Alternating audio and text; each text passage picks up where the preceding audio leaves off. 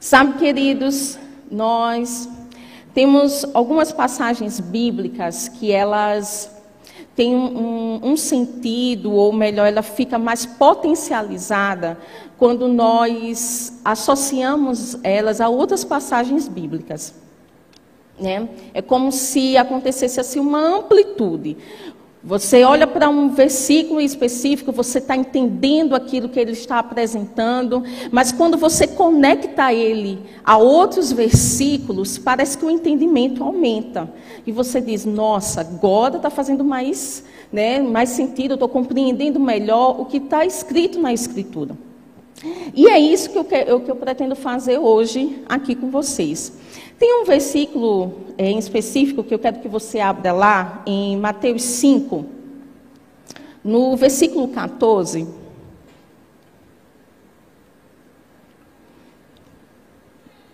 E é um versículo conhecido, é bastante conhecido entre a gente.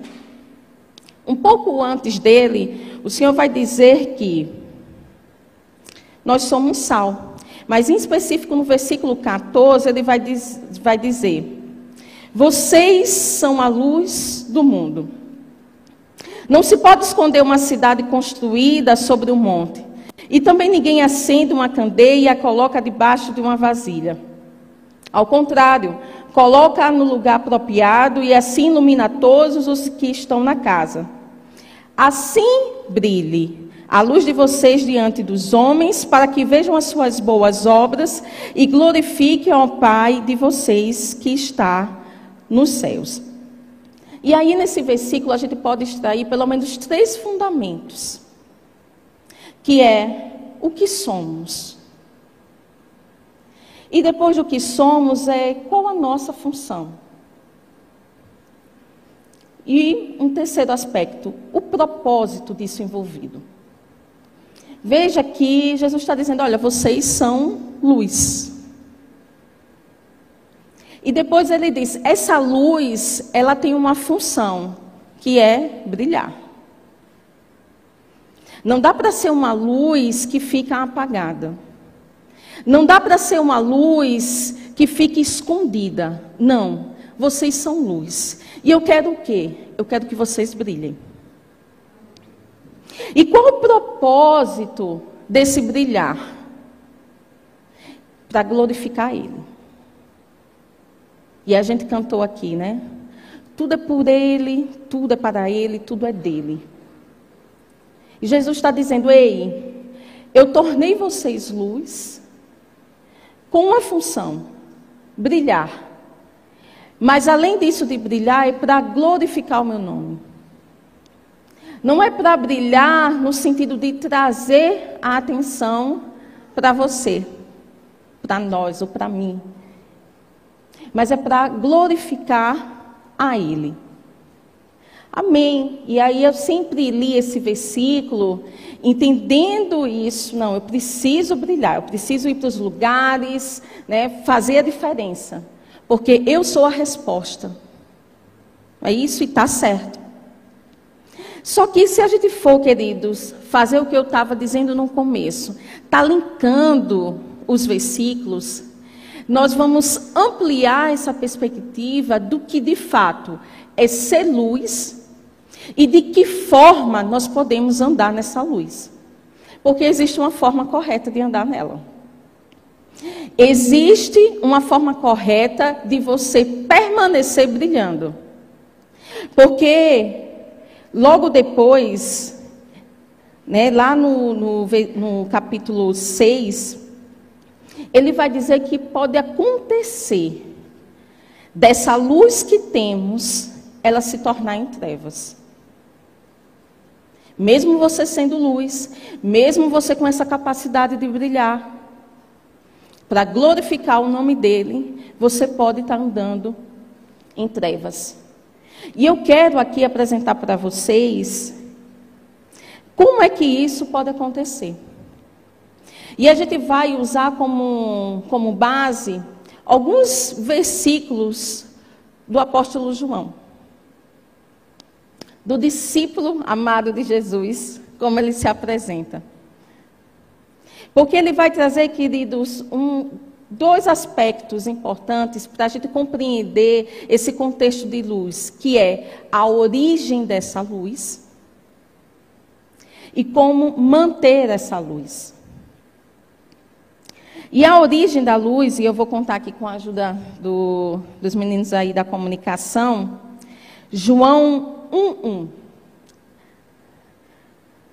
Eles vão aqui projetar, porque eu vou ler alguns versículos que João, esse discípulo tão próximo de Jesus, que estava entre os três mais próximos, que andou com ele, que vivenciou, queridos, o, o, dia a dia com Jesus. Ele viu Jesus curar, ele viu Jesus pregar, ele viu Jesus ensinar. Então, o que João está apontando aqui não é algo que está na cabeça dele, foi algo que ele de fato viu. Ele foi testemunho ocular do que é ser luz. E ele vai apresentar desde o primeiro capítulo a sua noção de luz. Ele vai dizer o seguinte: no princípio, é, no princípio era o verbo e o verbo estava com Deus. E o verbo era Deus. E a gente sabe que esse verbo é quem? É Jesus. Só que aí no versículo, aí você diz, não, mas ele não está falando aqui de luz, né? Vamos lá. No versículo 4 ao 5, ele vai dizer o seguinte: Nele estava a vida e esta era a luz dos homens. A luz brilha nas trevas e as trevas não a derrotaram. No capítulo 3, versículo 19, ele vai dizer: Este é o julgamento. A luz veio ao mundo, mas os homens amaram as trevas e não a luz, porque as suas obras eram mais. Capítulo 8, versículo 12. Falando novamente ao povo, Jesus disse: Eu sou a luz do mundo. Quem me segue nunca andará em trevas, mas terá a luz da vida. E por último, no capítulo 12, versículo 46, ele vai dizer: Eu vim ao mundo como luz, para que todo aquele que crê em mim não permaneça nas trevas. João aqui está apresentando, queridos, Jesus como luz. Ele está trazendo para a gente uma definição do que é luz. E aí, quando você entende essas definições trazidas por João, você volta para Mateus, eu creio que com, uma, com um entendimento, com uma carga de responsabilidade maior. Essa luz do mundo que Jesus agora está me definindo, ele está dizendo que é Ele mesmo. Ele disse isso para os discípulos, disse isso para João. João, eu sou a luz do mundo. João, eu sou aquele responsável para eliminar as trevas. João, eu sou aquele que traz a salvação. João, eu sou aquele que estou vindo para brilhar. João, eu sou aquele que estou apresentando a palavra para você.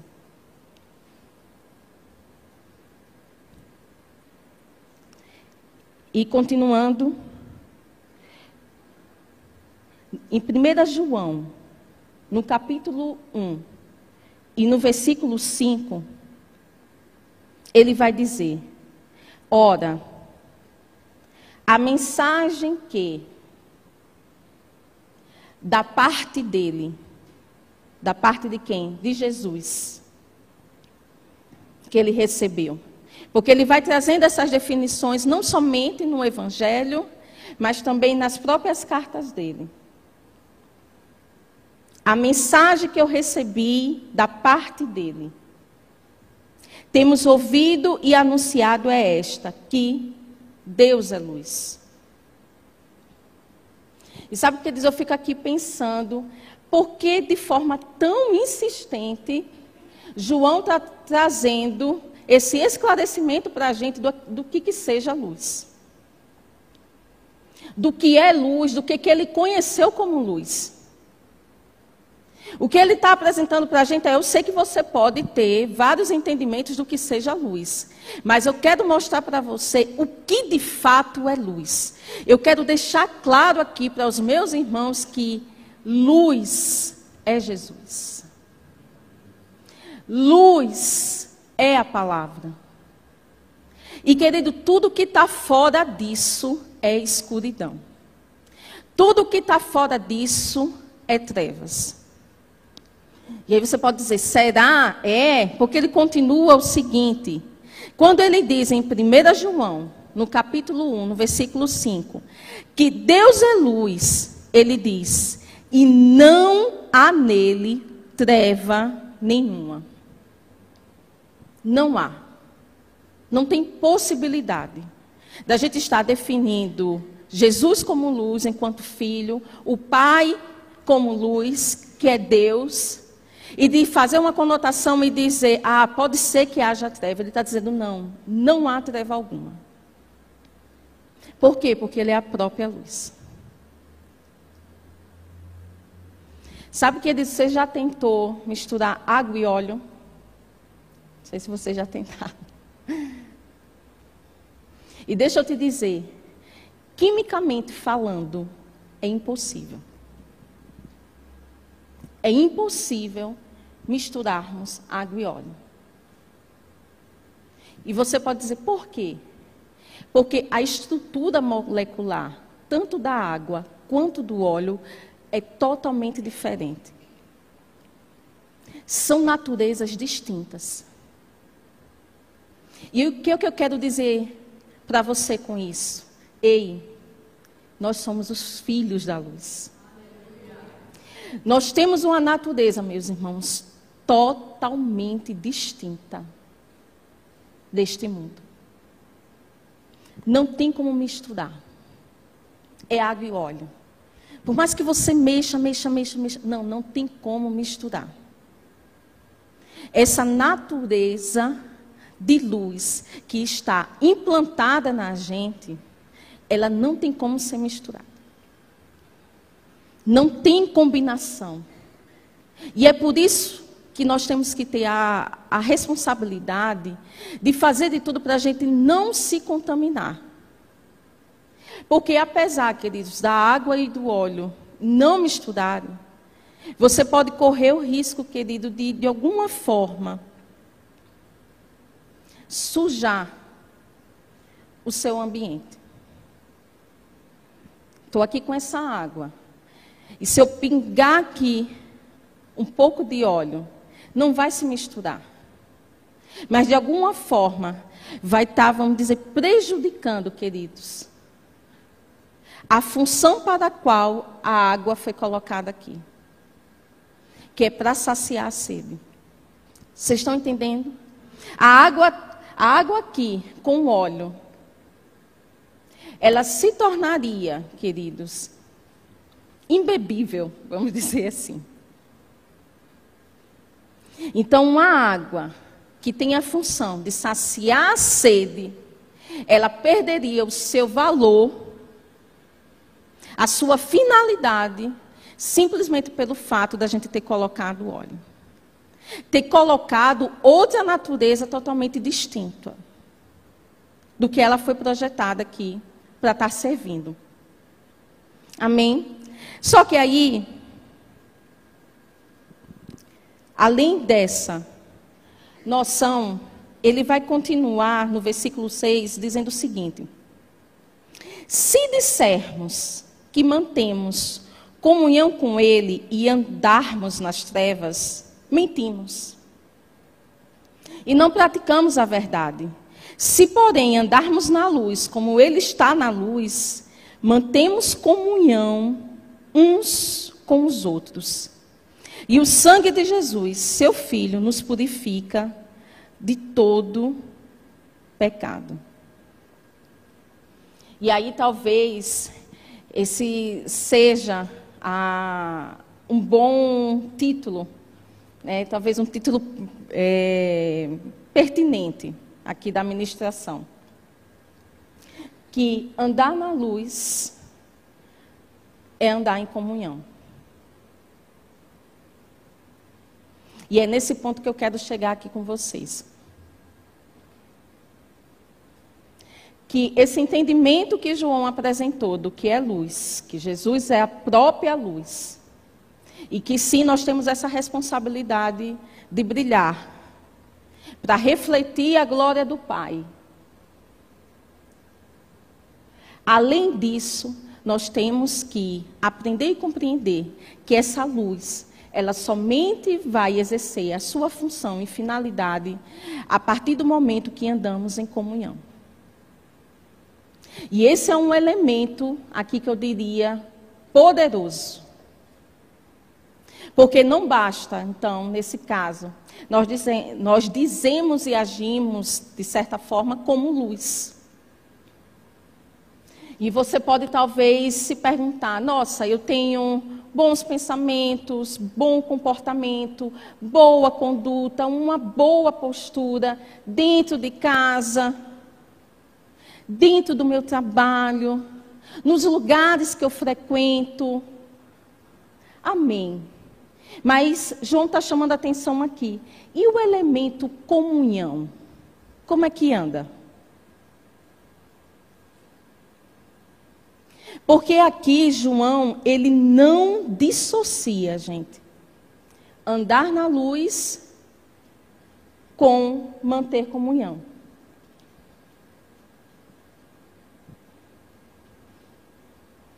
Pergunta aí para o seu irmão do seu lado. Você quer andar na luz?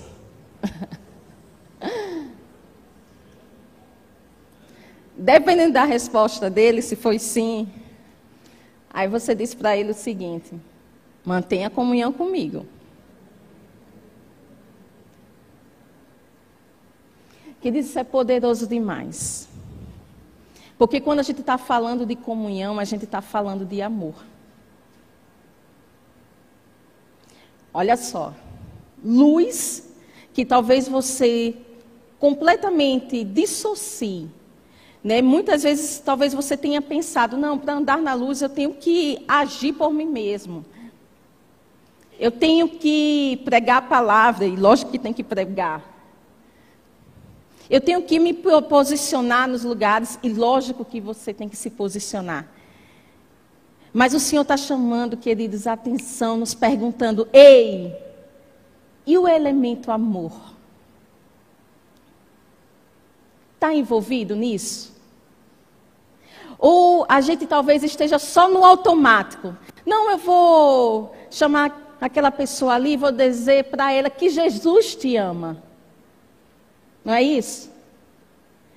Aí Deus está perguntando: ei, e você ama aquela pessoa?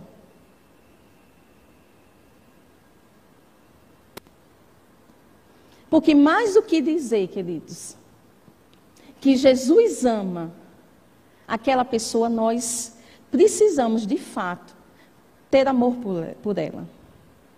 A palavra diz que o Senhor ele era movido, que diz por compaixão pelas pessoas. E às vezes a gente fala, talvez assim, até de modo automático, que o Senhor ele deu o seu único filho por amor de nós. Mas parece que às vezes para aí, não para aí. Ele deu o seu filho por amor de nós. Mas agora cabe a gente ser luz, refletindo esse amor. Então não dá, queridos, para nós pregarmos a palavra sem esse ingrediente. Você já parou para pensar numa comida que às vezes ela está bem preparada? Está até bonita, bem apresentável. Só que aí você experimenta porque primeiro você come com os olhos. E aí quando você experimenta, você diz: está faltando algo? Acho que é um pouco de sal. Talvez eu deveria ter colocado um pouquinho de pimenta do reino. Você percebe que está faltando um tempero a mais. E João está chamando a atenção. Ei, sim, Jesus é luz, ele te chamou para brilhar, mas não se esqueça de um elemento muito importante: o amor, a comunhão. Nós não temos como andar, queridos, separado disso. E no capítulo 2, ele vai deixar isso um pouco mais claro. Em 1 João, no capítulo 2, versículo 13, ele vai dizer o seguinte: Ora, sabemos que temos conhecido por isto, se guardamos os seus mandamentos, aquele que diz, eu conheço e não guarda os seus mandamentos, é mentiroso. E nele não está a verdade. E se você lembrar aqui, João apenas ele está reproduzindo o que havia ouvido de Jesus. E eu vou lembrar para vocês, no evangelho dele, no capítulo 14, no versículo 24, ele reproduz uma fala de Jesus dizendo o seguinte: Quem não me ama, não guarda as minhas palavras. E aí está tudo interligado. Se nós estamos falando de amor, nós estamos falando de obediência da palavra. Se nós estamos falando de amor, nós estamos falando de entender a palavra como um mandamento e guardar ela. Guardar no sentido de viver de fato ela. Entendendo que o amor ele é uma decisão. Nós fazemos isso porque fizeram isso conosco. E não somente Jesus.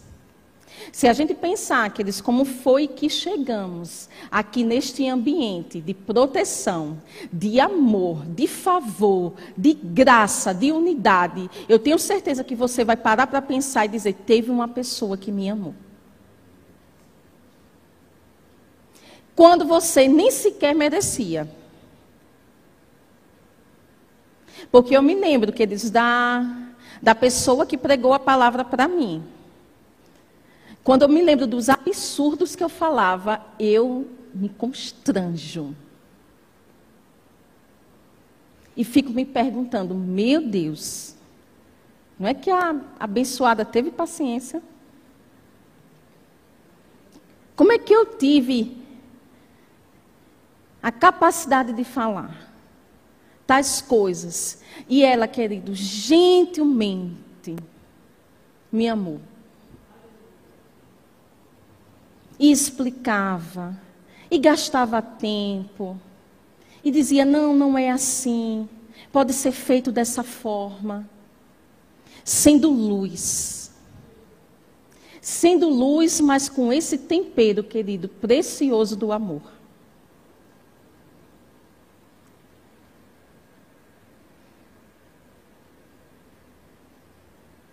E ele vai continuar. Aquele, entretanto, que guarda a sua palavra, nele verdadeiramente, tem sido aperfeiçoado o amor de Deus. Nisto sabemos que estamos nele.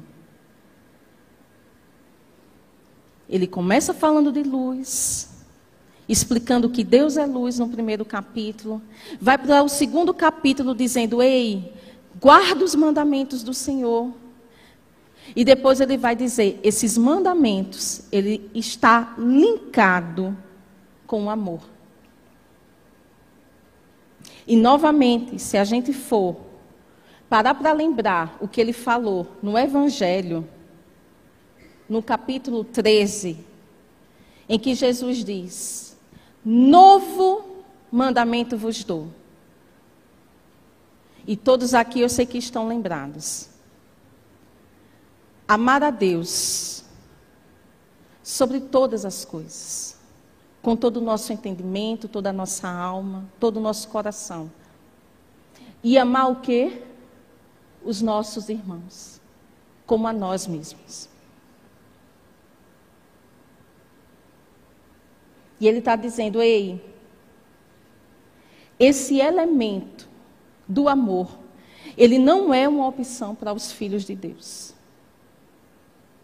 Esse elemento do amor, ele vai reger o nosso comportamento. É esse elemento do amor que vai fazer com que você tenha de fato bons comportamentos. Porque alguns chegaram para Jesus e disse bem assim: Olha, eu estou cumprindo aqui os mandamentos. E a gente sabe honrar pai e mãe, não roubar, não matar. Mas Jesus está dizendo aí, dentre esses, tenha em mente que amar vem primeiro. Porque querido, quando você ama, você cuida. Quando você ama, você preserva. Jesus está dizendo: olha, se de fato você me ama, guardar a minha palavra, obedecê-la não vai ser um peso para você. Você vai conseguir fazer qualquer coisa. E queridos, e Paulo ainda vai mais além. Quando você vai para 1 Coríntios 13, Paulo vai lembrar o que a respeito do amor. Ele diz: Olha, está à frente até mesmo dos dons. Você quer andar no dom? Andar em manifestação? Tenha em mente que você não pode, em hipótese alguma, não amar. Não é isso que está dizendo? 1 Coríntios 13.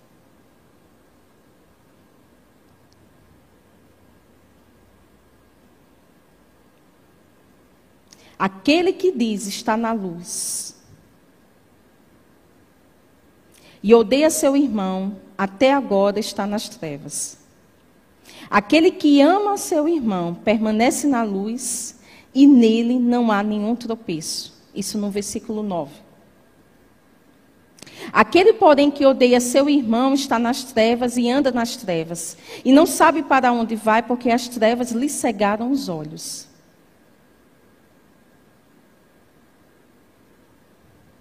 E aí, queridos, ele apresenta dois problemas aqui, João, de quando a gente não anda em amor. Ele diz: aquele que não anda em amor está o quê? Nas trevas. E segundo, não sabe para onde vai. Quem aqui já ficou perdido? Sabe o que diz? Eu já fiquei perdida. E a sensação é péssima. Você não saber para onde vai, como vai, como eu vou chegar. E João está dizendo: essa pessoa que não anda na luz, ela anda em trevas e está perdida. Mas aquele que anda no amor, ele vai dizer: nele não há nenhum tropeço. E eu vou trazer aqui, vou falar para vocês algumas definições aqui de não há nenhum tropeço. Passagem livre. Não há armadilhas, ciladas ou qualquer impedimento faça cair ou tropeçar. Se a gente tiver nesse caminho queridos, do amor, esse caminho de luz, João está garantindo aqui, não vai ter armadilha. Não vai ter cilada. E ele está dizendo nenhuma. Ou seja, você vai andar, quer dizer, em proteção, em segurança. Eu não sei você, mas isso realmente me alegra. Saber que eu posso andar pelo mundo todo, mas se eu permanecer no amor, e eu permanecendo no amor, estou permanecendo na luz, queridos, não tem armadilha, não tem empecilho, Não tem nada que vai fazer com que você pare. Porque você está respaldado pela palavra.